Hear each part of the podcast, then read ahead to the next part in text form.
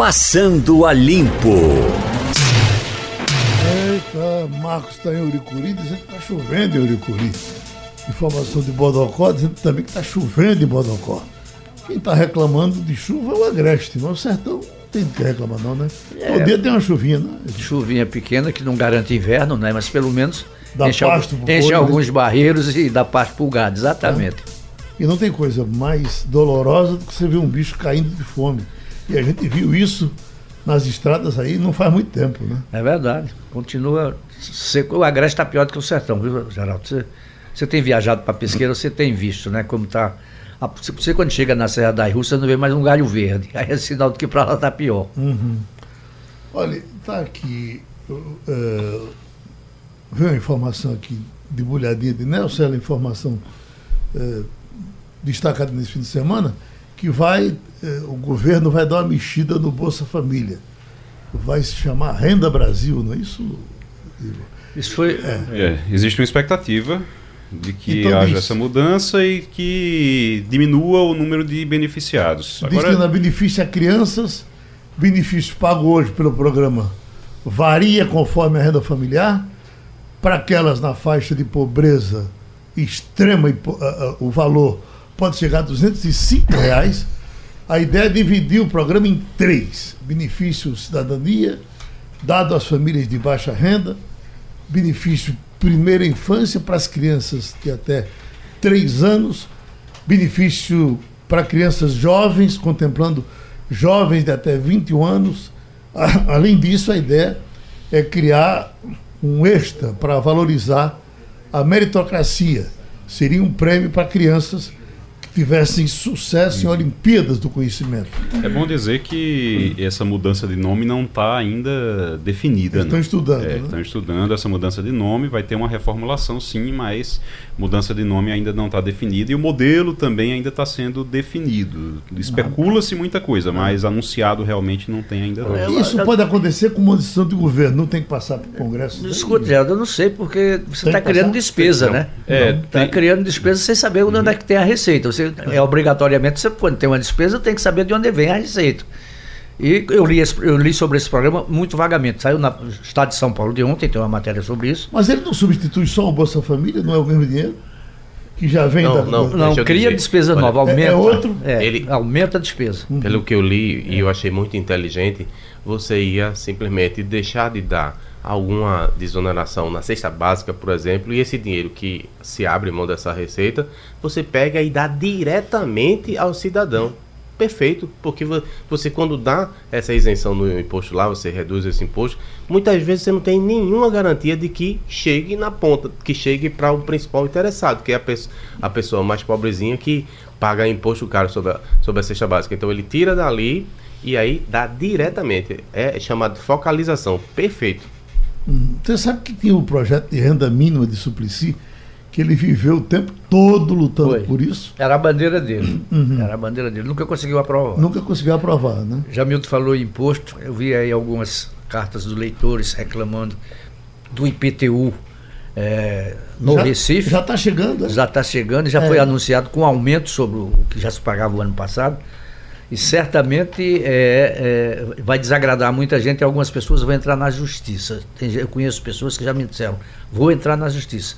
É, o fato é o seguinte, é, o aumento está acima da, da, do- da inflação, não é? Foram feitas revisões o ano passado, em, algumas, em alguns casos extraordinariamente altos. E, enfim, você vai se queixar quem? Alguns entram na justiça, o processo passa 8, 10 anos e você termina perdendo, se desinteressando. Mas o fato é que está chegando aí o carneiro e todo mundo se prepara, porque vem re- re- reajustado acima dos índices de inflação. Ô, A história é que tira uma fotografia de cima da casa. É o drone, é com Claro. drone. É de drone. Geo- O fiscal, o o fiscal da prefeitura agora é um drone.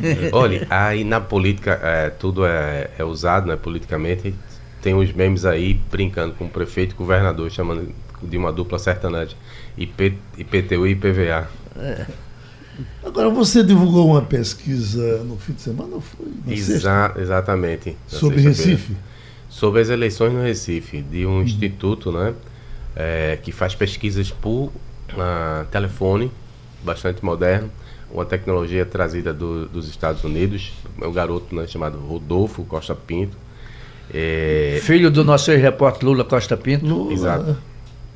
Também tem uma parceria enorme né, e atuou grandemente na eleição nacional a partir do portal uh, 360. Poder, Poder 360, é, lá Poder de 360. Fernando, Fernando Rodrigues. E mostra o que a gente uh, esperava, né? Uma, uma disputa ainda não definida, muito embolado. Quem aparece dentro da margem de erro na frente com 17, é Marília Reis. Em seguida vem João Campos, uma guerra de primos, né? Uhum. Você publicou no seu, no seu coluna, Jamil, isso no Exato. seu blog? Eu não li o blog, por isso que eu estou fora, não vi. Esse fim de semana eu fiquei um pouquinho fora e não, foi, não acompanhei. Foi sábado, a partir de meia-noite e trinta. E na sequência aparece Mendoncinha, eu não sei se é com 15, um pouco mais atrás, que me surpreendeu, porque ele próprio tinha divulgado uma Ficou pesquisa. Um ponto, um ponto, lá um ponto, né? Ficou mas, 17, 16, 15. Sim, mas o Daniel não, aparece lá não, com, não, com os 10. três primeiros, Daniel tá é. com 10. E uh, ainda depois dele, eu acho que é com 6 ou com 9, mas pontuando bem para quem nunca se lançou, o Túlio Gadelha. Em relação a Túlio Gadelha, tem algo assim uh, bastante interessante também. No, no próximo final de semana, uh, por volta do dia 20 e 21, deve ser um sábado, porque aí tem como fazer a convenção. Túlio Gadelha vai estar aqui com o Ciro Gomes para lançar a pré-candidatura dele. Então, Muita gente dizia que talvez não saísse. Ele vem aí com um nome para ser apresentado ao, Recife. Um dado os interessante. Os três primeiros, dessa... então, estão na margem de erro, seria assim? Estão na, na margem de erro. Exato. Uhum. Margem de erro. Uhum. Ficou 17, 16 e 15, é, né? É. Aí, outro, só, só para concluir, Igor, uhum. obrigado. Uh, outro ponto importante. Você tem o governador como um péssimo cabo eleitoral. É, porque tem uma. Então, tu não, tem não, de é, cabeça. É isso, é isso. Uhum. Os dados dão, parece que 70% de desaprovação. Estou citando de memória. É, e com isso, pode ser que ele não, não ajude muito a um eventual candidato do PSB, né? Ah, ainda tem a avaliação razoável, regular, não é, não é ruim, do prefeito que sai, né? Geraldo. Tu lembra mais alguma coisa? Tem um, está com os 5 pontos. Tem, eu estou com o dado aqui de 19%. É 19% de Paulo Câmara de aprovação. Um dado muito baixo, abaixo de 20% e 71% de desaprovação. 71% de avaliação negativa em relação ao governador muito Paulo alto, Câmara. Não é? Muito alto. É muito alto é. para quem acabou de se reeleger, né? É muito alto para quem é. acabou de se reeleger e é muito alto para quem é um governador do estado e que se tem muito candidato a prefeito querendo apoio do governo. E aí, como é que faz é. com um, um, um governador que tem mais de 70% de desaprovação? Nesse caso. O, 10% preferiram não o, responder. Ô Geraldo, outro ponto lá que é sempre os, os marqueteiros, os é, donos de instituto de pesquisa realizam uma espécie de é, ensaio, né? Aí pergunta como é que está isso, como é que está aquilo outro para medir o uh, humor do eleitor. E segundo essa pesquisa, lembrando sempre que isso é uma fotografia, né? Pode mudar conforme muda a realidade. É, eles dizem que estão muito com um, um, um péssima uma muito ruim avaliação do futuro. Acha que vai piorar, acha que é educa... acho que o principal problema é saúde. Se você tivesse me falado, eu tinha trazido os quadros. Uhum. Então, saúde, segurança atrapalhariam esse, essa sensação de bem-estar do recifense. Obviamente, a oposição vai, vai tentar usar isso contra a vai, atual gestão. Vai, vai. Parece, parece, que o PSB já está tendo a, a o isolamento como um fato consumado com relação. Sim. Não é, não está tendo o PT como aliado de primeira hora. Sim, não, né? eu vi isso de um, um, um, aliado do PSB que disse assim, ah, vamos tirar a febre de Marília. Tipo assim, deixa ela mostrar aí quantos votos ela tem, vamos pro pau. É, e, e talvez já tenha isso precificado, né? Uhum. Vai realmente haver a disputa e quem tiver mais voto leva. Ô, ô Jamildo, recentemente Humberto Costa, o senador Humberto Costa deu entrevista à imprensa onde ele é, reafirma a intenção de continuar fazendo parceria com o PSB. Em resumo, se depender dele, Marília não será candidata. É. Mas, mas Ivanildo, veja, ele fez um evento no Rio de Janeiro PSB recentemente e deixou claro que se o PT quer caminhar sozinho, quer ser hegemônico, que fique para um lado e que talvez eles vão para o outro. Não se sabe como é que vai ficar Humberto nessa nova situação, nessa nova configuração a partir da, da soltura de Lula, porque ele quer alguém, Igor de, defende essas ideias, né? Igor pode até explicar melhor. Ele quer ser defendido e precisa de uma candidatura, e não só no Recife, mas em várias capitais, para poder fazer a defesa do nome dele. É menos é. para o PT estar tá disputando, mas é mais para uhum. ter um anteparo. Já que foi é ele questão... que vetou a candidatura de, de, de, Marília, pode ser que seja ele agora a endossar. Né? É. A endossar. A questão é que Lula precisa de pessoas que defendam ele, que defendam Lula, defendam o legado de Lula. E ele sabe que o PSB não vai fazer isso. O PSB não vai parar a campanha aqui para defender o legado de Lula ou do PT. Já, já pagou essa for. conta, né? Já pagou essa conta. Pagou essa conta em 2018, até sendo muito criticado em alguns momentos por conta disso. Então, é o momento agora de Lula querer lançar esses candidatos. Você pega São Paulo, por exemplo, ele quer que Haddad seja candidato em São Paulo com Marta Suplicy de vice. Marta quer. É, Haddad disse que não quer, isso não vai. E aí, uhum. como é que faz depois? Como é que, como é que fica? Vai lançar quem? Precisa lançar alguém em São Paulo, pode ser que ele acabe lançando a própria Marta Suplicy como cabeça de chapa. Aqui, ele começou a falar em Marília Reis, ele fazendo isso, ele atrapalha Humberto. Ele atrapalha uhum. Humberto e ele atrapalha um, um, lado, uma parte, uma banda do PT aqui em Pernambuco. Mas ele está preocupado, o Lula está preocupado em defender o legado dele, em alguém que defenda o legado dele. Então, existe uma tendência hoje, sim, de que acabe lançando Marília Reis por conta disso. Agora, na, pesquisa não, não, sabe quem é que se não beneficia? Não entrou Raul Henry na pesquisa, não? Deixa eu explicar é, isso. De, isso é só só para só dizer, sabe quem é que se beneficia com a coisa de sair Marília Reis de um lado e João Campos do outro? Mendonça Filho. É verdade. Tanto Mendonça quanto Daniel. Tanto uhum. Daniel Coelho. Os dois acabam se beneficiando porque a esquerda fica com os votos ali mais divididos. Olha, eu, eu não participo da elaboração da pesquisa, é Rodolfo que faz, e, e ele fez para, assim, mostrar, tentar ter uma ideia geral do que está acontecendo no Recife, porque tem planos para oferecer serviços mais à frente, em, na, na, eleição do próximo ano. Né? Então, ah, quando foi logo cedo de manhã, estava alguns competidores que ficaram de fora, né, ligando para reclamar, olha, pelo menos explica aí que meu nome não está não tá dentro, eu não fui testado, mas as pessoas que estavam testadas estavam citadas na, na reportagem, estavam nos, é, nos cenários, né? Mas aí o cara do o Charbel, que é do Novo, reclamou, o Silvinho, que é do Republicano, também gostaria de ter participado. Nada impede que, em, assumindo a candidatura mais à frente, sejam também testados.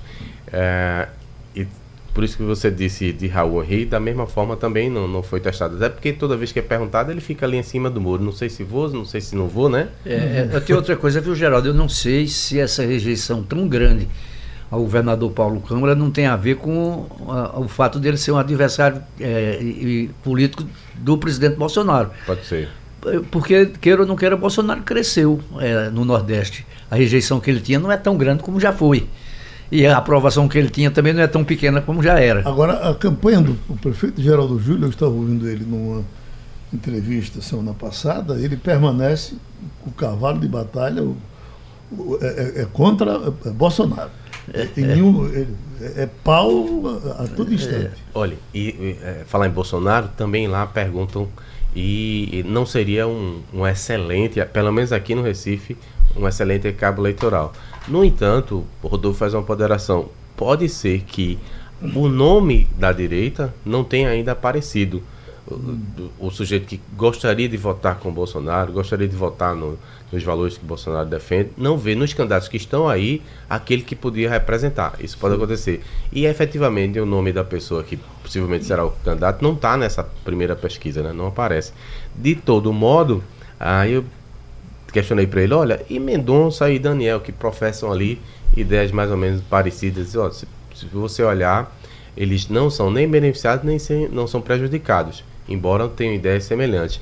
É, e aí observando, pois é, engraçado, né? Para evitar a rejeição, ele não aparece do lado de Bolsonaro, mas fazem questão de aparecer do lado de Moro. Por quê? Aí a Folha de São Paulo de hoje. A Folha de São Paulo mostra por quê. mostra por quê, né? o cara é conhecido por 93%, obviamente que é, é estimativa, né? Da e população. Tem 53% de aprovação. Mais da metade de aprovação. É algo assim é, estupendo. É, ah, só em relação à pesquisa ainda que a gente está falando aqui de, do Recife, o, a pesquisa perguntou também como é que está a vida em Recife. Se, na opinião do entrevistado, nos últimos meses ele acha que a vida no Recife melhorou, é, piorou ou está igual. 49% disseram que piorou. 35% disseram que está igual e 15% disseram que melhorou. Então 49% dizendo, a maioria dizendo que piorou nos últimos meses no Recife. Isso com certeza é, é média temperatura também para uma eleição. É, em função de todas essas nuances aí, a gente está com a ideia de chamá-lo, convidá-lo, marqueteiro, né, para quarta-feira vir aqui no resenha e dar um papo com a gente, porque um menino novo, muito bem preparado, estudou nos Estados Unidos, assim, muito atencioso, adorei conhecê-lo.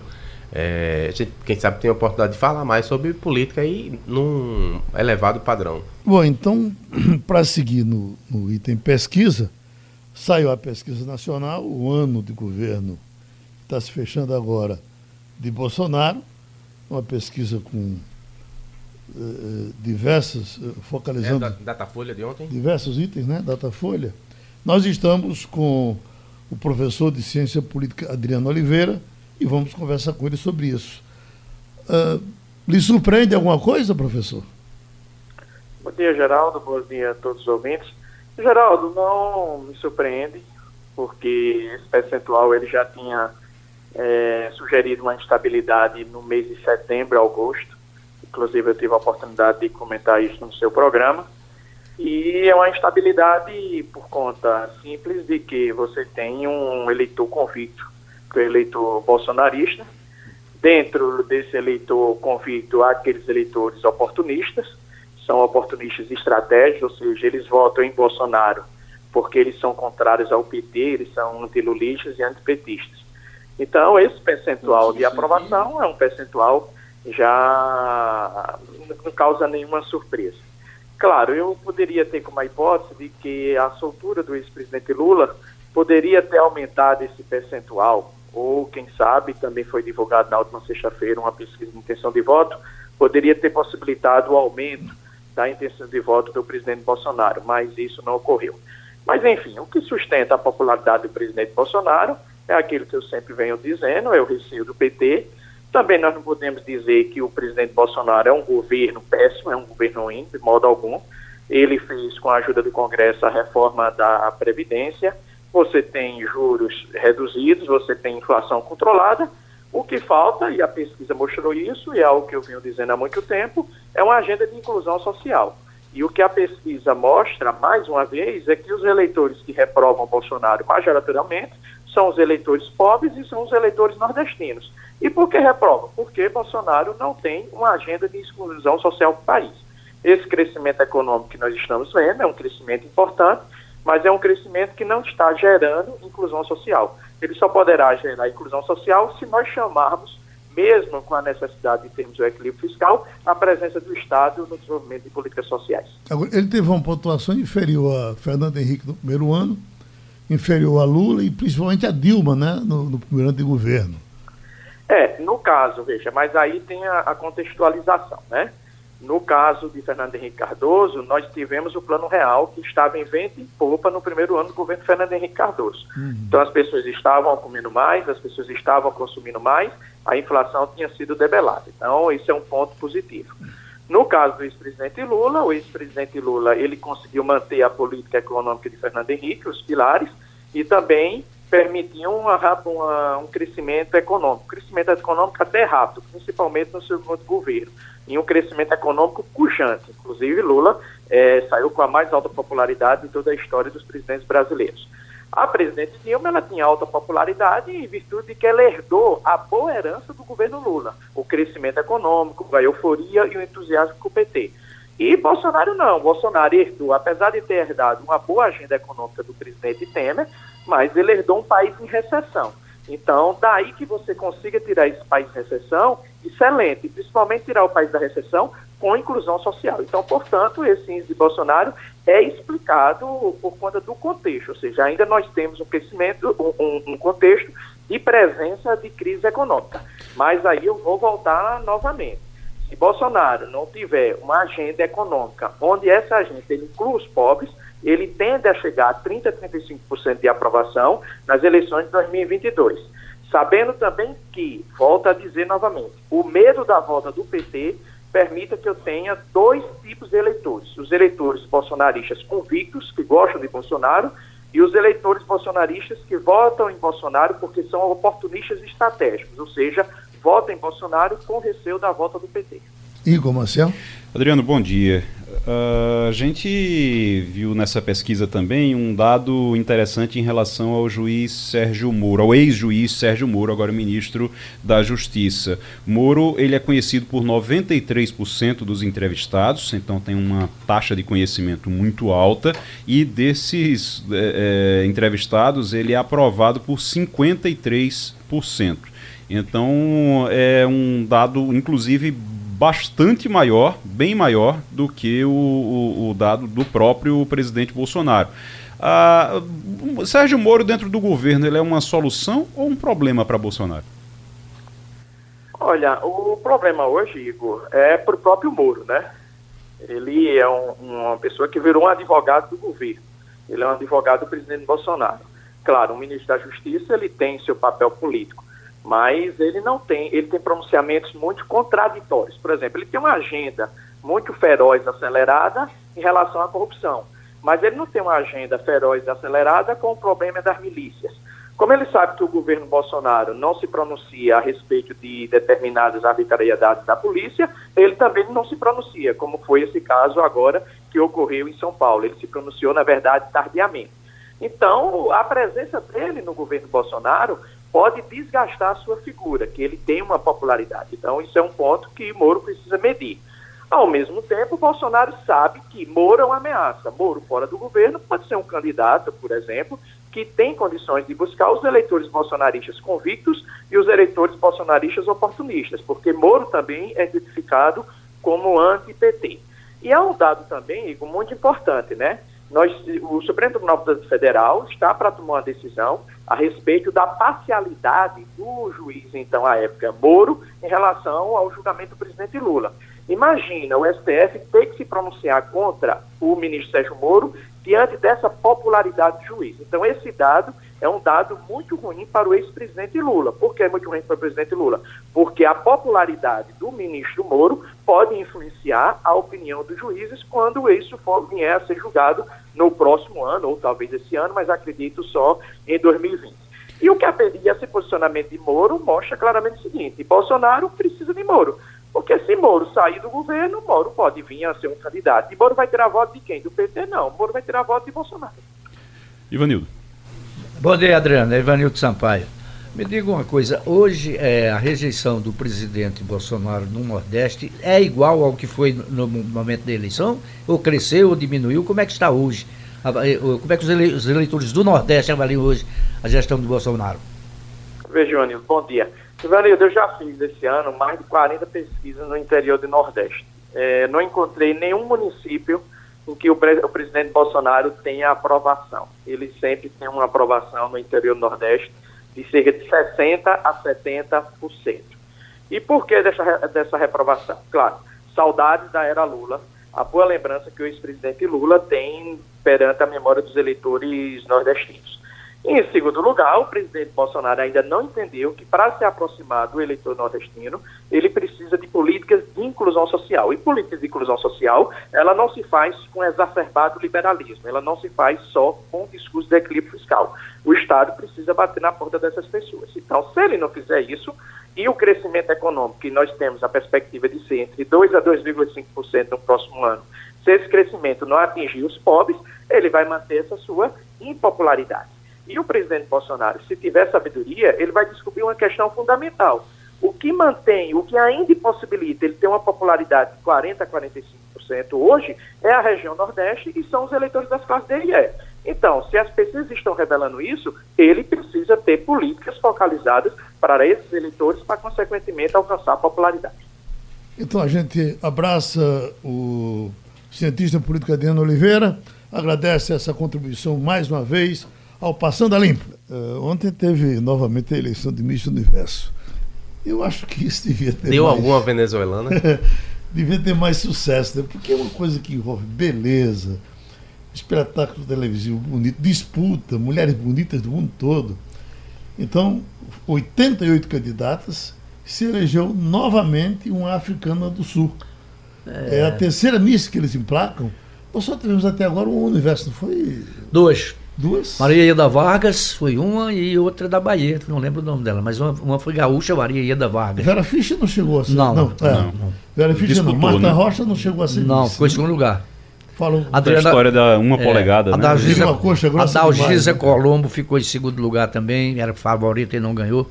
Uhum. E, e nós tivemos duas Miss É, Universo. e o Brasil participa todos os anos, né? Tá sempre Essa lá. nossa agora ficou, Ficou até entre a as vigésima 20. colocação, ela ficou entre as 20. É. Depois ela foi embora. E a, a Africana do Sul, uh, Zosbini Tunzi, eh, e não é, ela não é morena, como a gente chama aqui no Brasil, ela é uma, uma negra mesmo, É né? negro mesmo, né? Negro na expressão maior. Eita. Diga aí, Igor. Eu estava olhando aqui a- as, as imagens, você estava falando aí da O Jornal do Comércio traz hoje uma matéria relativa aos planos de saúde, uma coisa que a gente fala É, todos os dias. Eu estou vendo aqui que a, a- a Agência Nacional de Saúde suspendeu 39 planos. De vez em quando ela faz isso, né? Ela- ela- ela- o- a, a suspensão do plano não significa que ele está fora do, do circuito. então precisa se ajustar. Ele fica proibido É. de vender enquanto ele não se ajusta. Se ajusta. Então nós temos 39 planos nessa situação e eu tenho escutado aí cada vez mais o, o, o- o programa de, de, de Renato Lopretti. Esse, essa semana foi exatamente tratando disso, das questões dos planos de saúde, e dizem que eh, eh, eles terminam também estando ficando em dificuldades. Tem perdido muita gente com a crise, a pessoa tem corrido para a saúde pública. Muita gente tem cortado o plano de saúde. Não ampara. Fica, ficou caro, né, Geraldo? Pressionado. Ficou muito caro o públicos. plano de saúde. Você não, se você não tiver um plano de saúde é, é, empresarial, você, pessoa física pagar, É é, é, é, eu, nego, eu digo assim, o centro corta é, o plano de saúde primeiro, depois corta o inglês do filho e, e Uhum. vai chegando, né? Com essa taxa de desemprego que você tem aí, a renda da classe média caiu e caiu muito. Então, companheiro, é, infelizmente, vai depender do SUS. É, a tendência, a tendência é você ir para o SUS e aí pressiona, como o Jamil estava dizendo, pressiona o, o serviço público, pressiona as prefeituras, o- os governos, que ficam numa situação realmente bem complicada. Eu acho que Pernambuco investiu em hospitais né, nos últimos anos, talvez por isso não esteja sofrendo tanto, mas tem estado, alguns estados por aí estão realmente não fizeram um- uma ampliação da rede pública de saúde e estão sofrendo muito. E apesar disso, quando você vai para a pesquisa, a pesquisa que Jamil aí. publicou, inclusive, quando você vai para a pesquisa, saúde. saúde é a maior reclamação no, Ah, em Pernambuco. ah, ah, Qualquer debate que a gente faz aqui com o pessoal de saúde, eh, o, o, o ouvinte entra para dizer que marcou uma consulta, por exemplo, para um oculista e, e isso- isso- esse atendimento está marcado para daqui a seis meses. Imagina você com um cisco no olho para tirar daqui a seis meses. Ô, Geraldo, eu vi um- uma, uma pesquisa aí, uns estudos feitos sobre as finanças do Estado, e uma das causas, uma das causas pelas quais a gente está vivendo um problema difícil eh, nas contas públicas de Pernambuco foram os hospitais criados desde a gestão de Eduardo Campos. Porque você fazer um hospital, você acabou o investimento, está lá. Agora, manter um hospital custa caro. É, inclusive custa a, a- o custo é exatamente o mesmo que o mesmo por ano que você gasta para construir. Por exemplo, se você gasta 100 milhões para construir um hospital, essa conta é, é, é- é certa já. Quando você gasta 100 milhões para construir um hospital, você pode ter certeza, pode colocar lá na sua, na sua agendinha. Todo ano você vai gastar 100 milhões para manter ele. E o prefeito Geraldo é Júlio assim. está anunciando mais um, né? É o Do do idoso. da mulher? Além do da mulher, quer fazer o do idoso agora. E, que e vai ser entregue daqui para, para o ano. Vai fazer, né? Até Agora, o final do mandato. Até o final do a, a mandato. questão dos planos de saúde é tão grave que os planos de saúde estão para fazer uma reunião em Brasília, querendo discutir com a ANS a possibilidade de não serem obrigados a obedecer a, Tabela? a- a- não, as decisões dos médicos. Ah, Porque quando o médico bota, olha, médico, eu quero isso e aquilo para o meu paciente. E, E se o sujeito É, morrer, e ele vai, Se assumir? o sujeito morrer, ele Claro, assume? isso, isso não pode ser reversível de jeito nenhum, né, rapaz? Pode. Pois eles estão discutindo essa possibilidade. Não, não vamos atender o que o médico está pedindo, não. O que ele tem que fazer é ter uma boa auditoria para ir checando se os procedimentos né, foram os mais corretos, mais adequados. Mas É, Esse tipo pode, de coisa é Você pode fazer auditoria, você pode fazer. Agora, imagine, é, é, eu chego aqui agora, eu estou é, é, com um problema, o médico chega e diz: olha, se você não fizer esse procedimento aqui, você morre. Exato. Aí eu vou para o plano de saúde, o plano de saúde vê que o, o procedimento é caro, aí chama o, o médico que trabalha para o plano de saúde, que trabalha diretamente para a direção, para o plano de saúde, e o, o médico olha assim: não, não precisa não, isso aí vai, vai segurando com tal coisa, vai dando uma medicação aí que, que vai segurando, vai resolvendo. E se no, no médio prazo, no longo prazo eu morro, o plano de saúde se responsabiliza depois? Agora, esse esquema. Como é que fica com do, o médico? Esse esquema ah. aí do Apvida, de que você é atendido nos hospitais do próprio plano, é. ele deve estar dando certo porque essa Apvida está comprando o mundo todo. Ela comprou por 5 bilhões um, um, um plano recentemente em São Paulo. A semana passada estava comprando outros no interior de São Paulo e está cada vez mais deixa Eu, deixa eu só fazer uma, uma provocação aqui e ouvir a, a, a, opinião de vocês. Por mais de uma vez a gente conversa com o Geraldo Júlio e algumas pessoas não entendem que ele reclame tanto de Bolsonaro. Né? Mas porque a bomba estoura na mão dele. Você veja, o sujeito está com um filho lá, não consegue pagar mais a escola privada, joga para o ensino público. público. Da mesma forma com a saúde. Então, os gastos que ele tem nessa área vão subindo. E aí ele reclama que não chega dinheiro de lá, Fa faz sentido, né? Agora, essa, essa, crise de Bolsonaro não foi criada por ele também, né? Claro. Uhum. É, a crise é estrutural do Estado como um todo. É, mas uma observação que foi feita pelo ministro, uma ideia do ministro da área de educação, que podia valer talvez também para a área de saúde. Ele foi mal interpretado, mas a ideia era o seguinte: olha, não vamos mais construir ah, escolas, escolas o que é que a gente vai fazer? O dinheiro que a gente gastaria na manutenção, a gente vai dar como bolsa e o cara vai procurar na comunidade uma escola que seja melhor referenciada, que seja uh, melhor aparelhada para poder receber. Ele pega esse dinheiro e vai contratar lá o aluguel, o aluguel da, durante todinho do, do ano do filho. Você estimularia a iniciativa privada, você estimular a educação. Só tem problema com aquele pessoal que é estatizante, né? E vai dizer, não, está é. acabando com a escola pública. Mas para o interesse do aluno ou do pai, do educador, é o quê? Que a melhor educação seja oferecida. Se você transplantar isso para a área de saúde, talvez não fosse o caso, para que gastar em novos hospitais se você podia contratar, de repente, um internamento o melhor possível uhum. para aquele um número maior de pessoas? Há só quem uma, defenda, uma é, provocação. Há quem defenda isso que você está falando, Jamildo, e eu particularmente defendo isso também, que você gastar 100 milhões com um hospital para construir, depois você gasta 100 milhões todo ano para manter esse hospital funcionando. Será que esse dinheiro, esses 100 milhões que você usa para construir, os 100 milhões que você usa para gastar é, com a manutenção manutenção e tudo, manutenção de prédio, não é somente os equipamentos, somente o funcionamento, tem manutenção de prédio, tem água, tem energia, tem tudo. Esse dinheiro, será que você investindo no atendimento, quando ele fosse necessário realmente no atendimento das pessoas, você pagando no o setor privado para o setor privado fazer, será que você não conseguiria economizar? É. Acredito Agora, que sim. Você não. veja aí que o Hospital das Clínicas está inconcluso ainda e está há, 40, há 50 anos. Inconcluso. Há 50 Não, anos. E, e, a vergonha, a FOP, a FOP né, da faculdade lá do, é, dos odontólogos.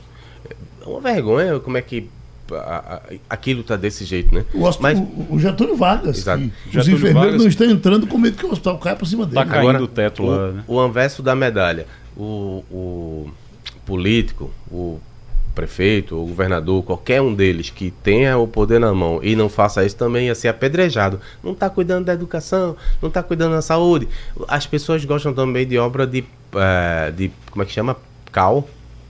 Pedra, pedra e cal. Pedra e cal para ter a materialidade, né? Se você não fizer, ah, não tá, não tá trabalhando pelo povo. É, é porque a, a, pessoa está indo, tá, tá indo ser atendida no hospital particular e diz, é. não, eu fui atendido no hospital particular, não foi o, a prefeitura, não. não acho, foi o governo, Eu acho que não. É, essas UPAs estão prestando um, um, bom serviço. Sim. É porque elas, elas estão selecionando aqueles que iriam... Você imagina como estaria o atendimento Exatamente. num hospital da restauração? Um HR, foi uma boa... Esses estão superlotados, mas as UPAs têm feito um trabalho de, de é importante, mas, mas, mas, veja, o trabalho, a, a, atenção básica, ela tem que ser feita pelo, pelo poder público. A atenção básica, é, essa atenção média também tem que ser feita pela de média complexidade, tem que ser feito pelo poder público. Agora, quando você vai para o hospital, aí tem eu que acho, pensar realmente o que, é no, é, que, é, o que é, que é mais vantajoso. No caso da prefeitura do Recife, eu acho que a prefeitura acertou e acertou muito quando construiu com paz Isso sim é tarefa do, do poder público. Mas eu acho que a Prefeitura do Recife não precisava ter construído o Hospital da Mulher.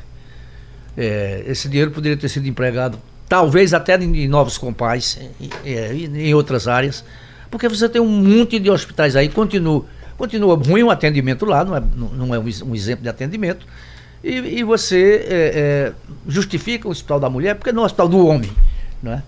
Então, Porque o homem, o homem está embaixo aí, viu? É. O homem está embaixo, tá sem, tá, não está muito popular, não. Já estamos com a Eliane Cantanhede. Eliane, a, a reação de motoristas, a possibilidade de uma outra greve grande envolvendo caminhões, uh, vem sendo aqui ali, sai na mídia social, mas agora ela está partindo de Brasília aí de, de forma mais ou menos oficial, de que eles já tiveram 11 aumentos de combustíveis de todas as formas e que para o dia 17 eles estão marcando uma paralisação. Nós estamos muito assustados com isso. O Brasil ficou com muito medo de greve de caminhoneiro. O que nós sabemos é que há uma boa relação entre esse governo de Bolsonaro e os caminhoneiros. Será que vai ser suficiente para barrar essa, esse movimento? Olha, Geraldo, a gente sabe. Primeiro, bom dia, bom dia, Geraldo, bom dia, colegas, bom dia, ouvintes. Mas a gente sabe que o governo Bolsonaro criou um grupo de trabalho, uma espécie de comissão é, é, assim é, extra, incluindo o Gabinete de Segurança Institucional, para acompanhar as movimentações e intenções dos caminhoneiros. Porque, como você disse, choque de medo de greve de caminhoneiro. O governo Temer, por exemplo, teve um enorme impacto, né? As coisas começavam a acontecer, a economia começava a dar sinais de melhora, veio a greve dos caminhoneiros, jogou tudo por água abaixo. Ou seja, há intensas negociações e a, a, a, sensação que se tem é que os caminhoneiros vão pressionar até o último momento, mas que não vias de fato, digamos assim, porque os caminhoneiros são também, é da mesma forma que os, o governo é simpático, é, é camarada com os caminhoneiros, os caminhoneiros também veem o governo Bolsonaro com simpatia, ou seja, eles não vão querer fazer esse golpe contra o governo Bolsonaro nesse momento. Uhum. Ivanildo Sampaio. Bom dia, Eliane. Toma posse no governo da Argentina, o novo presidente eleito, né, o Alberto Fernandes, o que é que a gente pode esperar do relacionamento desses dois países que nunca se entenderam e vão continuar sem se entender? Então, diplomático, político. Olha, nós estamos com um probleminha no timeline aqui. Deixa eu ver se o pessoal da técnica dá uma, dá uma regenerada nele ali para a gente seguir. Eu estou vendo aqui um. O Lucas está fazendo uma pergunta.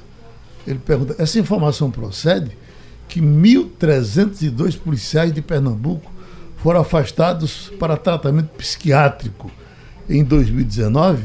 É gente demais, né? 1.302. O que a gente sabe é que essa área de polícia tem problema no Brasil todo. Eu estava vendo um levantamento de São Paulo, o índice de suicídio de militares em São Paulo é de deixa, doido. Deixa eu acrescentar, eu recebi um material ah, não cheguei a aproveitar, mas de São Paulo, da associação do pessoal da Polícia Federal, eles chegaram aí a Moro para pedir providências, o que poderia ser feito para ajudar a categoria, porque a quantidade de gente né, na Polícia Federal que se suicida é assim enorme. Uhum.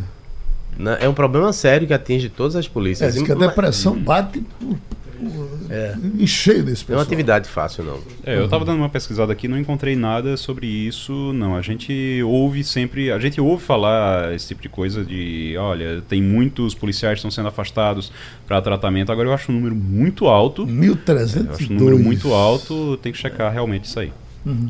Agora, você, uh, uh, falando em polícia, teve aquele aquela violência da semana atrasada, não foi em São Paulo? Lá em São Paulo, de é. Nove, Nove fanqueiros, não foi isso? Uhum. Nove pessoas nove morreram. Do, do, nove pessoas morreram, é. Nove pessoas Exato. morreram. E, e, e, e, o engraçado é que a mídia social, tem uma mídia social que defende a agressão de polícia aí, eh, eh, desbragada, que na imprensa está defendendo uh, o bandido, está contra o policial. Mas é bom dizer que naquele caso de São Paulo, até Dória voltou atrás e pediu um, uma, uma, uma reformulação no pensamento. Novos protocolos na Novos polícia. protocolos. O problema, ali, o problema ali é o seguinte: o policial ele tem que ter treinamento. E ele tem que utilizar esse treinamento em situações de risco, em situações que, que ele encontra na rua. Naquele caso, os policiais não seguiram o protocolo. Naquele caso, os policiais entraram ali no meio daquela multidão é, de forma extremamente agressiva, causaram uma confusão e aí acabou naquela, acabou naquela tragédia. Não foram seguidos os protocolos, os policiais foram extremamente. É, é, eles erraram na abordagem, na forma como, como entraram ali, na forma como agiram. Aí o governo vai precisar, e aliás, como o governo de todos os estados precisa, todos os, os governos precisam dar um treinamento treinamento adequado aos policiais e cobrar que esse treinamento seja utilizado nas Geraldo, ruas. Geraldo, o que eu vi ontem, né, pelas redes sociais, porque eu recebo todo tipo de insight, foi uma reação muito forte de, da rede bolsonarista a uma reportagem da Globo que foi tentar fazer uma espécie de rescaldo do que era o funk, como é que era Paraisópolis, e a abordagem não foi bem aceita. Dizer assim, agora fazer o combate à, violência, o combate às drogas é combater o funk, como se a Globo tivesse querendo distorcer como uma coisa aconteceu. Houve essa reação. Uhum. Em, Agora... relação, em relação a Dória, eu acho que ele foi mal no começo e foi mal também na. na... Ele foi muito mal no começo. E, e também na, na, no recuo, porque não é verdade que precise mudar protocolo algum, porque esse mesmo protocolo é usado no restante da cidade. Na verdade, o que acontece é preconceito. Você está vendo ali pessoas pobres, pessoas né, faveladas, e o, às vezes o policial acha que pode descer o cacete. O que não ajuda também você ter comércio de droga, né? Uhum. Tá, é como se todo mundo tivesse errado. É, é, o, o Eliane, você entrando também agora na nossa conversa, o, o eu acho que é preciso também não, não pensar que, que criticar às vezes ações uh, uh, doidas da polícia seja defender bandido, porque a gente sabe que tem bandido em todo canto, inclusive na polícia também, né? É, exatamente. Eu concordo Jamildo que é o seguinte, uh, você nunca vê a polícia eh, entrando num baile de bairro chique como entrou em Paraisópolis. Não entra. Quando é filho de rico quando é filho de classe média alta, a polícia entra de um jeito. Quando é filho de pobre, negro, favelado, de periferia, entra de outro. Nós sabemos disso. É uma questão de preparar a polícia. Não adianta mudar o protocolo. Tem que preparar a polícia para respeitar os filhos dos pobres, até porque eles precisam mais ainda da polícia do que os ricos. Se vocês pegarem cinco crianças mortas por bala perdida no Rio de Janeiro esse ano, inclusive a Ágata, todas eram negras e todas eram de complexo, de favela, de periferia. Todas eram pobres. Por que, que não tem bala perdida matando filho de rico? Porque aí, aí não pode. Aí dá maior confusão. Então o que precisa é que a polícia respeite quem mais precisa dela. E isso é uma ação que tem que começar dentro da polícia e dentro de todas as forças de segurança. Agora, se os governos se atrapalham, como João Dória se atrapalhou, né, vai para um lado, vai para outro, e fica todo mundo querendo é, entrar nessa onda bolsonarista de que é, você não pode criticar a polícia, você tem que falar de excludente de ilicitude. Todo mundo que critica uma ação assim, ah, é porque é a favor de bandido e contra a polícia. Eu sou a favor da polícia. Mas espera aí, da polícia profissional séria, responsável e que haja igual para todos. Agora, matar filho de pobre, né, nove jovens que estavam se divertindo num domingo à noite, na única possibilidade de diversão que eles tinham, aí não é essa polícia que eu vou defender, não. Eliane, você estava falando da Argentina, agora estamos com a sua voz eh, livre e solta. Olha, a Argentina é nossa irmã, é uma irmã, assim, é, que a gente não pode se desgrudar da Argentina. A Argentina é fundamental, historicamente, é nosso principal parceiro diplomático, é, político, é, econômico, as fronteiras. É uma questão de, de, de é, conviver e conviver bem porque não tem saída. E principalmente nesse momento, como eu estava falando, por quê? Porque o Mercosul está fechando, é, implementando o acordo com a União Europeia. E quando você fala em Mercosul, você está falando em Brasil e Argentina principalmente. Claro. Aí o Bolsonaro, a gente achava que ele estava recuando porque ele fez um discurso razoável na cúpula do Mercosul e tal. Quando a gente achava isso, ele não vai à posse do Alberto Fernandes, ele não vai mandar ninguém do primeiro escalão e ontem anunciou que não vai mandar nem ministro de segundo escalão, que é o Osmar Terra do Ministério da Cidadania. Gente, isso é birra de criança, né? É garoto mimado batendo o pé e dizendo que não vai comer o mingau, e isso não é política externa, porque a política externa brasileira, queira ou não queira o Bolsonaro, passa pela Argentina. E quem elegeu o, eh, o Fernandes foi o povo da Argentina, assim como o povo do Brasil elegeu o Bolsonaro. Goste-se ou não do Bolsonaro, ele é o presidente. Goste-se ou não do Fernandes e da Cristina Kirchner, eles são os presidentes, presidente e vice. Ou seja, os, os eh, embaixadores tradicionais, mais conhecidos do Itamaraty, mais respeitados e admirados, estão começando a botar as manguinhas de fora e reclamar a política externa do, do Bolsonaro. Isso não é uma política externa, isso é um ataque de menino mimado. Uhum. Eliane, muito bom dia, Jamildo aqui falando. Como é que fica, como é que você avalia a aprovação, o que foi possível aprovar do pacote anticrime e a polêmica novela que se transformou aí a votação do projeto da segunda instância? Será que a Simone Tebet vai ter uh, coragem de peitar o Alcolumbre e colocar amanhã esse projeto para votar? É, é, vamos cronologicamente, ela vai colocar sim. Ela já anunciou e vai colocar. O que está acontecendo, Jamildo, é que você tem os dois projetos, né? O projeto de emenda constitucional da Câmara, é, que já passou é, pela, pela pela primeira fase, pela segunda fase, está caminhando, mas os senadores desconfiam desse acordo do Alcolumbre, presidente do Senado, e do Rodrigo Maia, presidente da Câmara, e acham que eles estão fazendo jogo de cena. Que eles estão fazendo assim, ah, deixa caminhar esse projeto aí da Câmara, deixa caminhar, porque ele não vai chegar a lugar nenhum. Então, 49 senadores, mais da metade do total de 81, portanto, assinaram um manifesto querendo encaminhar sim o projeto do Senado, que é um projeto de lei muito mais simples, muito mais rápido, que mexe no Código de Processo Penal. É muito mais simples.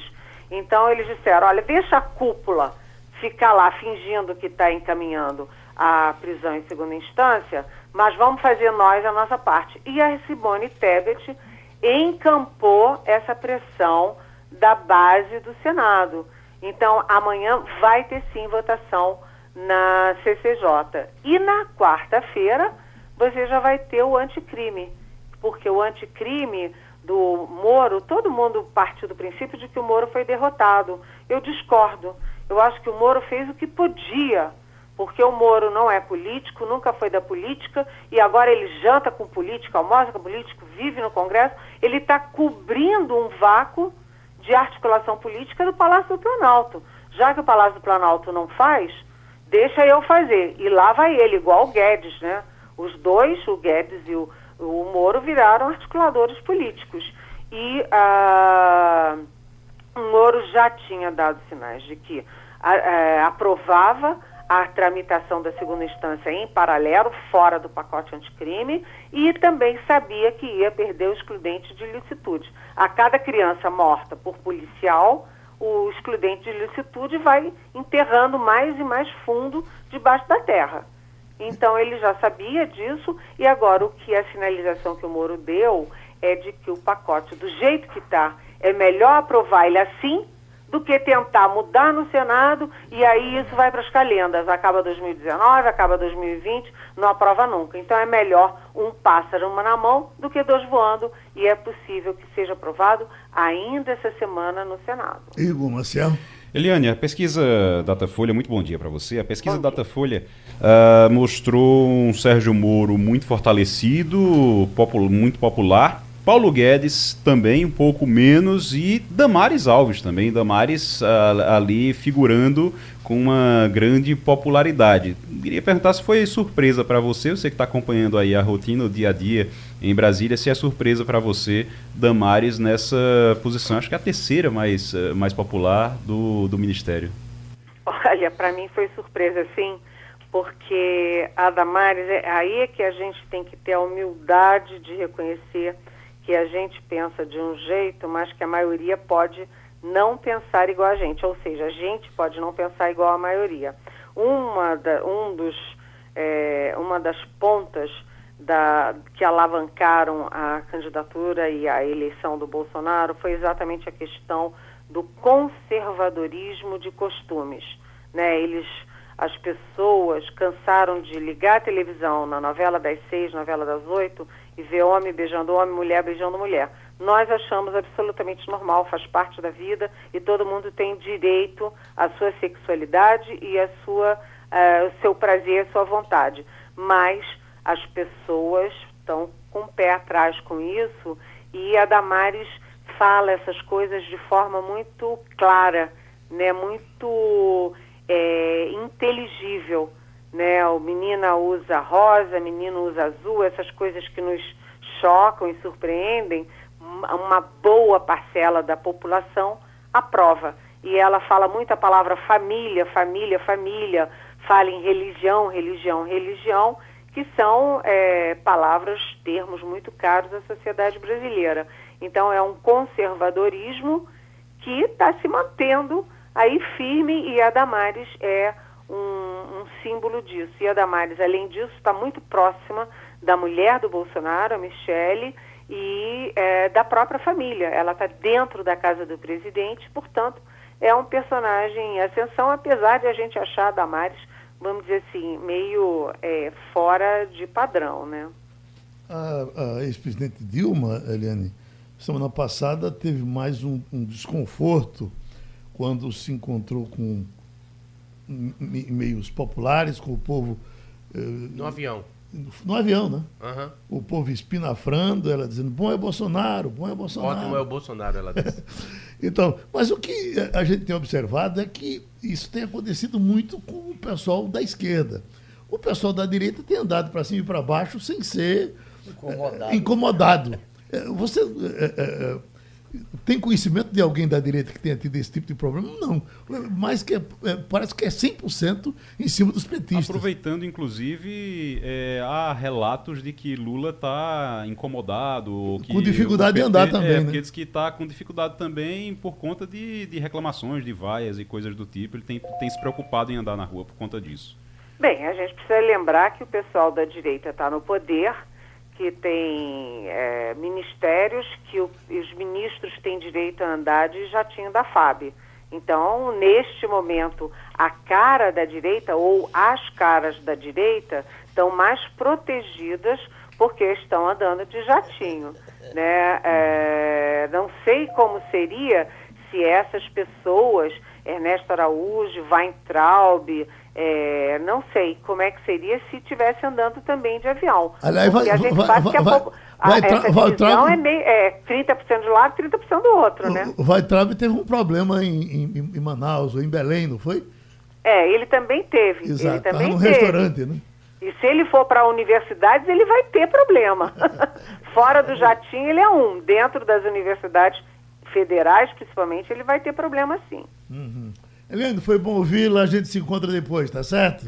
Beijão, ótima semana para vocês todos. Um abraço. Deixa eu perguntar aqui a Jamildo com relação a essa questão da arena, Jamildo, que tem sido sempre polêmica, sempre polêmica. Depois as coisas estão correndo em segredo de justiça e isso vai se abrir esta semana, não é, é isso? Igor, Igor, deu uma notinha sobre a questão do segredo de justiça, que vai haver uma limitação ao trabalho da imprensa na quinta-feira, quando acontece ah, é? o julgamento na numa das câmaras lá do Tribunal de Contas e, e a imprensa não vai poder participar.